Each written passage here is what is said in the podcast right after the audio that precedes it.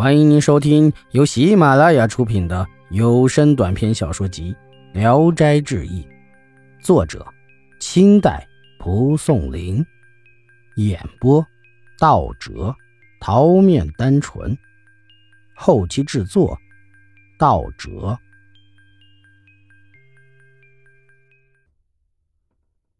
汪世秀，汪世秀是泸州人。刚强勇猛，力气大的能举起几百斤重的石臼。他和他父亲都善于踢球。他父亲四十多岁过钱塘江时淹死了。又过了八九年，王世秀有事去湖南，晚上停泊在洞庭湖。当时圆月东升，沉江如练，正眺望时，忽见有五个人从湖中冒出来。带着一张足有半亩地的大席子，平铺在水面上，接着又纷纷地摆出酒肴，盛酒肴的器皿发出一片温厚的摩擦碰动的声响，不像是陶瓷器皿。不一会儿，有三个人在席上坐下，另外两个人在一边伺候。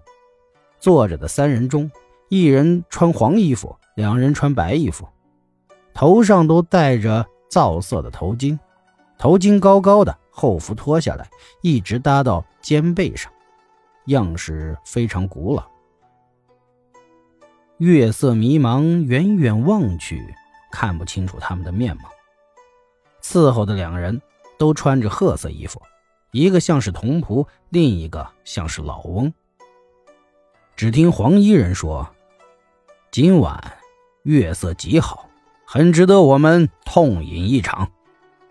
一个穿白衣的说：“今晚的风景大有广利王在梨花岛摆宴时的样子呢。”三人互相劝酒，痛饮起来，说话的声音越来越小，汪世秀再也听不到了。给他撑船的船家吓得趴在那里，大气都不敢出。汪世秀又仔细看了看那老翁。相貌非常像已经死去的父亲，但听他说话的声音又不是。二更将近时，三人中忽有一人说：“趁月光明亮，我们应该踢球为乐。”就见那童仆从水中取出一个圆球，有一抱大小，球中像是储满了水银，表里透明。坐着的人都站起身来，黄衣人招呼老翁一块儿踢。那球被他们踢起，有一丈多高，光芒四射，直刺人眼。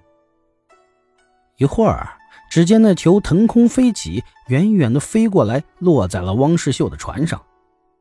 汪世秀不觉脚痒，飞起一脚想把球踢回去，只觉得那球异常轻软，这一下猛踢呀，似乎把他给踢破了。球飞起有几丈高。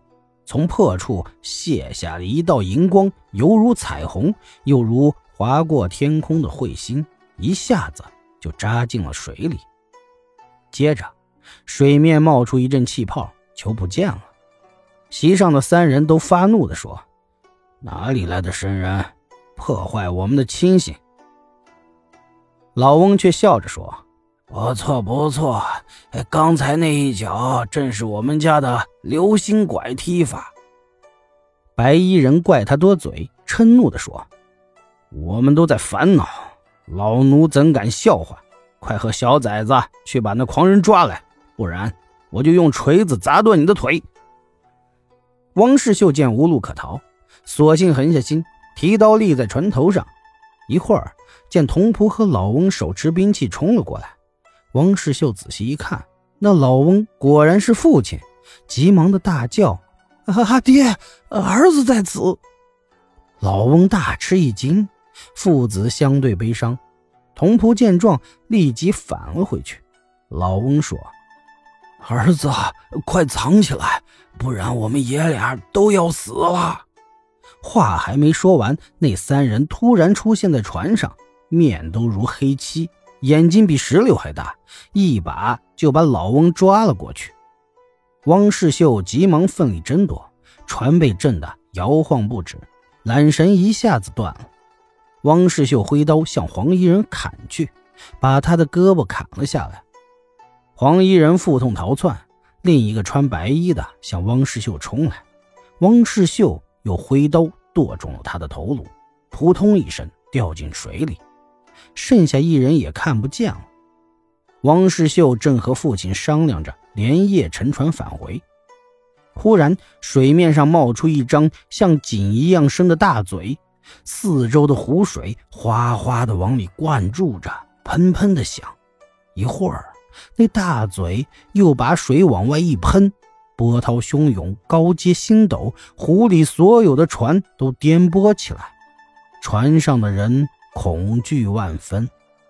汪世秀。见自己船上有两个石鼓，都有一百斤重，他便举起一个往那大嘴里投下去，激起雷鸣般的波涛。不一会儿，湖面渐渐平静，他又把另一个石鼓投了下去，才风平浪静。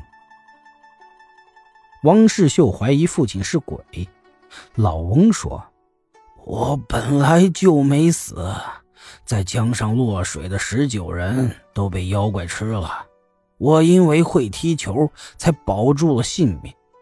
那些妖怪得罪了钱塘江的龙君，所以来洞庭湖避难。三人都是鱼精，刚才踢的球就是鱼泡啊！父子二人都为了团聚而高兴，连夜划着船走了。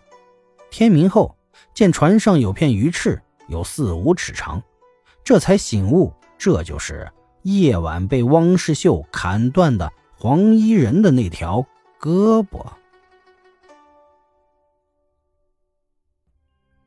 本集演播到此结束，谢谢大家的收听。喜欢请点赞、评论、订阅一下。